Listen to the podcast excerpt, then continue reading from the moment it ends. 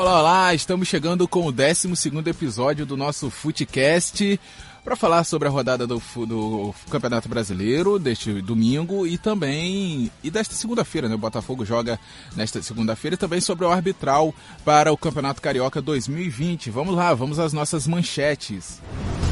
Flamengo vence o Fluminense no Fla-Flu no Maraca. Vasco conquista importante vitória contra o Inter no Beira-Rio. Botafogo joga nesta segunda-feira contra o CSA, precisando da vitória. E o arbitral para definir como que vai ser a estrutura do Campeonato Carioca 2020. Será que teremos seletiva? Vamos descobrir nesta segunda-feira no arbitral, mas a gente vai comentar um pouco sobre o que pode acontecer nesse arbitra neste arbitral, neste nosso footcast de hoje. Que a gente já passou as nossas manchetes, vamos começar falando sobre o clássico Fla-Flu, e aí, João Paulo Crespo, esse clássico, vitória por 2 a 0 do Flamengo, polêmica do VAR também, para variar, né? E aí, João Paulo Crespo, olá.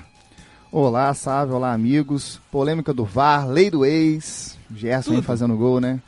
Mas clássico tem que ter também, né? Tem, sempre, né? Sempre tem que ter, né? O Ribamar fez, a, fez valer a lei do ex na, na, a lei do ex na semana passada e agora o Gerson faz valer a lei do ex também no, no Fla-Flu. Mas foi um jogo que o Flamengo começou, né, amassando o Fluminense. O Fluminense talvez não esperasse é um Flamengo tão agressivo nos primeiros minutos, tanto que o gol saiu logo aos quatro do primeiro tempo. E o Flamengo abre agora 10 pontos. 10 pontos em relação ao Palmeiras. E o bolão agora é em que rodada que o Flamengo vai ser o campeão, né? É, porque agora já são três rodadas, né? É. De vantagem. Até mais um pouquinho, né? É. Três, nove pontos, né? nove né? Três pontos. rodadas, nove pontos. Dá quatro é, rodadas de vantagem. É, mas é uma, uma diferença muito grande, né? Tanto do futebol que tem sido apresentado pelo Flamengo em relação ao Palmeiras, ao Santos, que também perdeu na, na rodada. E o Flamengo vai acumulando essa gordura e os jogadores é, vão, vão implementando né, o que o Jorge Jesus quer, que é o jogo coletivo, o jogo agressivo, sempre surtiu efeito. Agora você falou da polêmica do VAR, é, teve um pênalti do, do Nino em cima do Gabigol. Eu achei que foi pênalti. Já no primeiro momento achei, o Daronco ainda foi é, vendo no, na tela lá, né, do, do VAR e acabou não marcando. Eu achei que foi pênalti. Assim também como achei que o Pablo Mari deveria ter sido expulso é, no segundo tempo, ele já tinha um cartão amarelo e numa jogada até parecida, é, no primeiro tempo ele levou um amarelo fazendo uma falta no fazendo uma falta no jogador do Fluminense, se não me engano, o Wellington Nem. E depois, no segundo tempo, uma jogada parecida, jogador de costas, é, deixou a bola passar, o Pablo Mari fez a falta, o juiz nem marcou a falta, mas deveria ter sido é, é, aplicado o segundo amarelo e deveria ter sido expulso. Então não tem essa que o, o árbitro prejudica A e ajuda B. Ele erra para os dois lados, isso é nítido aqui no futebol brasileiro. Mas foi um jogo muito importante, né? A partir do Rodinei. Tem que ressaltar que a partida que o Rodinei fez, deu passe para o primeiro, primeiro gol, substituiu é, o João Lucas, né, que vinha sendo titular no, nas últimas rodadas, né, o Rafinha se recupera e não joga o jogo contra o Grêmio. O Jorge Jesus pode, pode até ser um blefe do, do, do, Jorge Jesus. Mais um, né? Pode ser, pode ser, mas ele disse que o Rafinha e o Arrascaeta não têm condições de jogar diante do Grêmio na quarta-feira, jogo pela Libertadores, jogo muito importante. E quem voltou, né, é, de lesão foi o Felipe Luiz, né, jogou o primeiro tempo inteiro, jogou mais uns minutos no segundo e está preparado, está preparado então para essa batalha diante do Grêmio importante batalha, né? E, e, e o Rodinei ter, entra, ter entrado bem foi bom, porque dá aquela confiança pro torcedor e também pro, pro restante do time. Sim. Porque o time já estava acostumado com o Rafinha, o Rafinha é, vinha desempenhando bem a função ali, né? Então você é perde uma né? peça, é, e você perde uma peça e a, a peça substituta vem e desempenha bem o papel, dá uma segurança maior ao torcedor e aos companheiros de time também, né? Um jogo tão importante. Pode-se dizer que é o jogo do ano do Flamengo, né? É, pois é, né? Por um enquanto, dos mais importantes. É, por né? enquanto é esse, né? Depois, caso vá à final, né? Vai ser a final e, e depois vai ter o Mundial, né? Se for campeão, enfim. Mas é um ano espetacular que o Flamengo vive. E é, falar um pouco também do Fluminense aqui. É, teve uma situação, né, que aquela velha situação que a gente também relata aqui no, no Footcast já há algum tempo, a relação é, pode substituir o Ganso, pode substituir o Nenê, os dois saíram é, no segundo tempo. O Marcão até deu uma a coletiva após a partida, dizendo que uma hora eles vão ter que sair, vão ter que entender. É, o Ganso fez uma péssima partida mais uma vez, inclusive no segundo gol ele perde a bola que dá o contra-ataque é, da tabela entre o, o, Reinier e o Gabigol, que o Gerson acaba passando pela esquerda, é, finaliza, a bola acaba ainda batendo no Gilberto e entra, é, saindo assim então o segundo gol do Flamengo. Mas é, os jogadores vão ter que entender, né? O, o Ganso jogou mal contra o Atlético Paranaense também, foi vaiado, inclusive, o próprio João Pedro, que nem, nem é, entrou de titular, entrou no finalzinho, pouco fez. Então o Fluminense tem, já tem que é, ligar o alerta, porque são três pontos apenas acima da zona de rebaixamento. Ele engatou uma sequência de cinco jogos sem perder, mas agora já vem de duas derrotas. Você vê o campeonato é muito é, o campeonato é muito. É, é muito disputado, né? Muito, muito parelho. Verdade, é. o Cruzeiro que vinha lá 7, 8 jogos sem ganhar, ganhou dois, saiu da zona, né? né tem os jogos é, desta segunda-feira, mas é, é, um ânimo a mais, né? Ganhar esses dois jogos seguidos. E é, o Fluminense tem que ficar de olho, tem que ficar, ficar de olho porque é, o Ganso não está funcionando nesse meio-campo e os jogadores precisam entender então é que uma hora vai ter que sair, uma hora ou outra, né? Sei que os jogadores são nem, nem tão né? dos mais dos mais fominhas, né? Desde a época que já estava até no Vasco mesmo, mas tem que entender, o Fluminense também não tem as peças é, para para reposição assim muito facilmente, como o Flamengo tem, né? Como os outros times do Brasil têm até. E então vai, vai ser um vai, vai ter que pesar na balança aí o Marcão, né? Não se queimar com esses jogadores, mas também fazer com que eles entendam a função é, do, deles em campo, né? Se não tá fazendo. não tá num bom dia, tem que sair e é, ao contrário também, né? Se tá fazendo uma partida legal, pode se manter até o fim da partida. Tá certo, então. Muito obrigado, João Paulo Crespo, falando com a gente sobre esse clássico, esse Fla-Flu no Maracanã. É sempre bonito de ver, né? Os clássicos em estádios é, clássicos, né? Estádios maravilhosos, como foi o Botafogo e Vasco em São Januário, que é maravilhoso também. O estádio de São Januário é muito bonito e é bacana, tem, que, tem sim que receber os clássicos. É claro que prezando pelo maior público, né? A gente prefere no estádio com a capacidade maior, mas se a diretoria escolheu lá, não teve problema nenhum, enfim. Então, vitória do Flamengo abrindo 10 pontos de vantagem para o segundo colocado, que é o Palmeiras, como o João Paulo Crespo disse. E a gente citando o Vasco, a gente fala agora do Cruz Maltino. Vamos todos cantar de coração. Vitória importante do Vasco da Gama em Lucas Arantes. Olá, lá no Beira Rio, né? Que é, engrandece ainda mais a vitória do Vasco. Olá, Sávio, olá a todos os ouvintes. Então, o Sávio, Vasco quebrou um tabu de 12 anos sem ganhar o Inter no Beira Rio e o Internacional que não tinha perdido no Brasileiro esse ano ainda. É, vale destacar também que a partida que o Marrone fez ontem, o Marrone, o Fernando Miguel, o Fernando Miguel que salvou o Vasco. Digo que a vitória teve bons, bom peso pelo, por causa do Fernando Miguel, né? E essa vitória foi um divisor de águas para o Vasco, já que o Luxemburgo bate tanto na tecla de, de pensar em algo maior. E ganhar o Inter no Beira Rio é, mostra a, grandeza do Vasco, né? Sim, sim, porque assim, é, o Internacional tem um, um, um elenco é, com jogadores de qualidade, com jogadores, com bons jogadores, principalmente do meio para frente. E jogar lá no Beira Rio sempre foi muito complicado. Desde o antigo Beira Rio, né? Acho que no antigo Beira Rio era, era até pior, mais. É. Era até mais complicado. Mas é muito complicado, é muito difícil jogar lá. E você vem, conseguiu uma vitória, né? A gente, a gente até. Claro, o torcedor do, do, do, Vasco não, gosta de, não gostaria de lembrar, mas no ano passado, se eu não estou enganado. Retrasado, é. Foi no retrasado, o Vasco tomou de 6 lá. Foi em 2015 ou 2016. Então, mas é recente, né? Então você vai jogar lá e você vence. É, você viu de uma reconstrução. É que o Vasco está numa reconstrução em meio de ano, né? Depois da chegada do, do Luxemburgo, que as coisas foram se acertar no Vasco da Gama. Você conseguir uma vitória contra o Internacional lá dentro do Beira Rio é de extrema importância. É, Eleva a moral do time. Como você está destacando, é muito difícil jogar com o Inter lá e normal o Inter ter mais finalização, ter mais posse de bola. E ressaltando também que o Vasco abriu 11 pontos do Z4 e tá a 5 pontos da, da, da zona da pré-Libertadores. É, é o campeonato brasileiro, né? Você como se afasta vocês, da parte de baixo e se aproxima é muito, da parte de cima, é né? É um campeonato que é muito disputado, você não sabe, você joga em casa, mas não sabe se o outro time vai vir para ganhar, por exemplo, em São Januário. Vasco perdeu de 2 a 0 pro Bahia. Era uma, uma derrota que o Vasco, a torcida do Vasco não esperava. É, Pode-se dizer assim que o jogo contra o Bahia era uma vitória, a, a torcida do Vasco esperava uma vitória, e o jogo contra o Internacional lá no Beira-Rio, Exatamente. a torcida esperava uma derrota. São coisas que se invertem, de- dada a competitividade do campeonato, Cari... do campeonato brasileiro, perdão. Exatamente, é um campeonato muito competitivo. E agora o Vasco enfrenta o Ceará também no Castelão. O Vasco, essas, esses dois jogos fora de casa, conseguiu os três pontos agora contra o Inter. E tem tudo para conquistar também contra o Ceará lá, né, sabe? É verdade. Sim, João Paulo Crespo.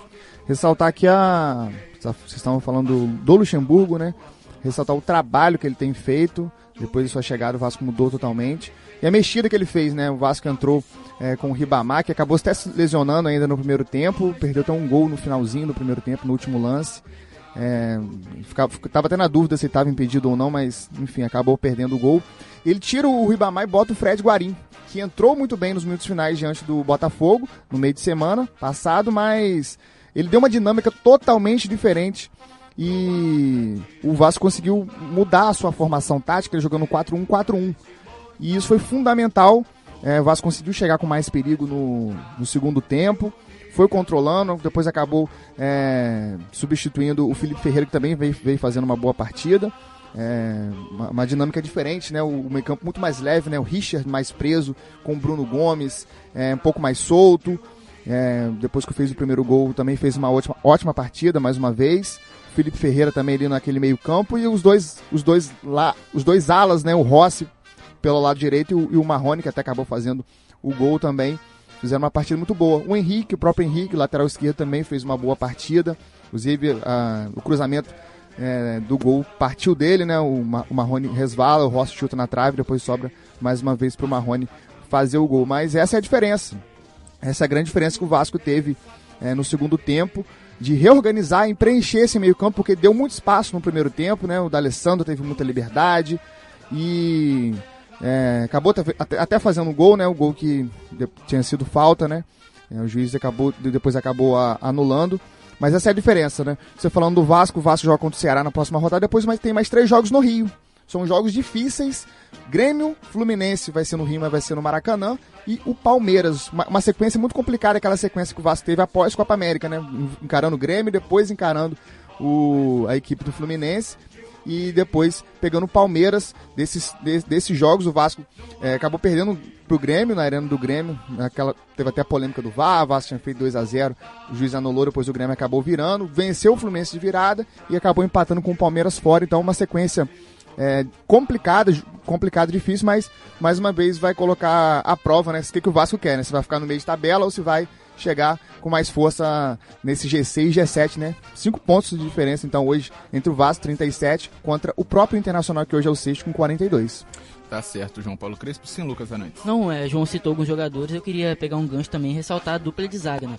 O Castan que dispensa comentários, todo mundo sabe que é um excelente jogador, capitão do Vasco. E o Oswaldo Henriques, que, que a torcida não acreditava muito no potencial dele, chegou com fama de, de, de ser um jogador ruim, né? Só que tá mostrando um, excelente trabalho, tá jogando muito. E ontem anulou o Guerreiro, sabe? Tá certo, anulou o Guerreiro ontem, sim, João. Guerreiro que segue sem fazer gol no Vasco. T- t- A torcida do Vasco tá esperando até hoje os três gols que ele prometeu quando ele ainda jogava no Flamengo em 2015. Vai aposentar e vai ficar difícil dele fazer esses gols Não no tem Vasco sorte, ele perdeu um gol, né? O Fernando Miguel fez uma ótima defesa, né? Uma ótima partida do Fernando Miguel, foi o craque do jogo. E ótima, uma, uma ótima intervenção, já estava no finalzinho da partida, o Guerreiro saiu cara a cara. É, acho que ele viu o Martin Silva também na frente a frente dele, que ele tem pesadelos até hoje, acho, com, com o Martin Silva, né? Na época do Flamengo. Na época do Flamengo, que ele não conseguia passar pelo uruguaio. Bem, agora vamos falar do glorioso de General Severiano, que joga nesta segunda-feira. Botafogo, Botafogo. Jogo do Botafogo contra o CSA tem que vencer, é vencer ou vencer, né, João Paulo Crespo? vencer ou vencer, sabe? Verdade. É, Botafogo é, necessita dessa vitória, não só pelo, pelo, pelo desempenho ruim é, nas últimas rodadas, né? Sete jogos, seis derrotas. O, o, é, o sinal amarelo né, já tá ligado, quase indo pro vermelho, já vamos dizer que tá laranja, né? Já tá entre o amarelo e o, e o vermelho. Mas o Valentim vai ter dificuldades, né? Vai ter dificuldades para essa partida. Ele perdeu alguns jogadores lesionados, né? O próprio Gabriel, O Pimpão, que foi titular também no clássico, também está fora. E vai ter que buscar algo diferente. Vai ter que buscar algo diferente para hoje. É, se quiser vencer o CSA, que vem bem, que vem bem, tá bem postado, né? O time pela, é, dirigido pelo Argel Fuchs. E não é um jogo, não é um jogo fácil, não é um jogo fácil porque o Botafogo vai necessitar de partir para cima, ser agressivo a todo momento e o CSA vai se aproveitar desses contra-ataques. Os contra-ataques do CSA é, são muito perigosos, jogadores muito rápidos, o Apodi, o Bustamante, o Jonathan Gomes, então é um, é um time muito leve, muito rápido. Que o Botafogo vai ter que ter muita atenção, vai ter que ter muita atenção. Jogo extremamente perigoso, jogo de seis pontos. E o Botafogo, é, diante do seu torcedor, é, vai ter que mostrar algo a mais, algo que não, não vem é, apresentando aí nos últimos 8, 10 jogos. E, e, e será, pode-se dizer, o, o, o, Lucas Arantes, que o Botafogo conseguiu se, é, resolver, ou vai ter nessa partida, resolvido esse problema de finalização? Tem que resolver, né? Como o João falou. O alerta já tá ligado. O Botafogo tem que treinar a finalização a semana toda para chegar na partida ali e criar essas jogadas em gols. O Botafogo precisa fazer gol, precisa ganhar os jogos. E esse jogo hoje é um jogo que obriga obrigação do Botafogo ganhar. É, mesmo as duas equipes estando ali na, estando ali na parte de baixo da tabela. É, mas o Botafogo jogando em casa com, com o apoio do seu torcedor, que tem que comparecer sim ajudar o time a sair dessa zona da confusão ali. O Botafogo tem que ganhar esse jogo, tem que fazer de tudo para ganhar, partir para cima mesmo e conseguir os três pontos, que é fundamental para a equipe alvinegra. Passar aqui então, né? Falei até que o Gabriel seria desfalque, mas ele está entre os prováveis, né? saiu muito cedo, né? Ainda no primeiro tempo diante do clássico contra o Vasco, mas Botafogo deve vir assim. Gatito Fernandes de volta à meta, né? Depois de duas ótimas partidas do Diego Cavalieri, o Gatito volta à meta. Marcinho, lateral direito, Marcelo Benevenuto e Gabriel. E Yuri é o lateral esquerdo. Meio campo Cícero, João Paulo e Gustavo Bochecha. E a trinca ofensiva vai ser Léo Valência, Luiz Fernando e Diego Souza. Esse é então o provável time do Alberto Valentim, reencontrando a torcida do, do Botafogo no Newton Santos. O Botafogo que sente muita falta do Alex Santana, né? Que é o jogador que fazia o gol do muita, time. Muita. E esse jogador tá lesionado, né, João? E não tem quem faça a função dele, que é chutar pro gol e, e fazer Apesar de ser volante, ele tem. Ele não tem só força no pé, ele tem pontaria também. Porque apesar, mesmo com a força, é, tendo a força, né, melhor dizendo, ele finaliza bem. E quando ele é, quando ele acerta, dificilmente o goleiro pega, Sim. porque é rápida demais, a bola vai rápido demais. E o goleiro não espera apesar de, dos goleiros conhecerem ele, saberem que ele vai chutar, se der espaço ele vai chutar pro gol, mas o goleiro não espera a finalização. Quando o goleiro se dá por si que a finalização foi feita, a bola já está na metade do caminho. E aí, dificilmente ele chega. Então é isso. O Botafogo joga nesta segunda-feira contra a equipe do CSA. E agora a gente vai falar do arbitral do Campeonato Carioca 2020, que acontece nesta segunda-feira, 3 da tarde, João Paulo Crespo, o que, que pode acontecer nesse arbitral? O que, que pode ser decidido nesse arbitral que tem que decidir alguma coisa, né? Pelo menos as datas da seletiva, se tiver. Pelo menos vai decidir se tem seletivo ou não, porque tem que sair as datas. Verdade. É, vai ser nessa segunda-feira às três da tarde, então o arbitral, né? Tão esperado arbitral. É, que todo ano tem polêmica, todo ano tem é, muita confusão, mas os times aprovam, né? Os times votam, não, não aprovam esse, esse modelo de campeonato, né?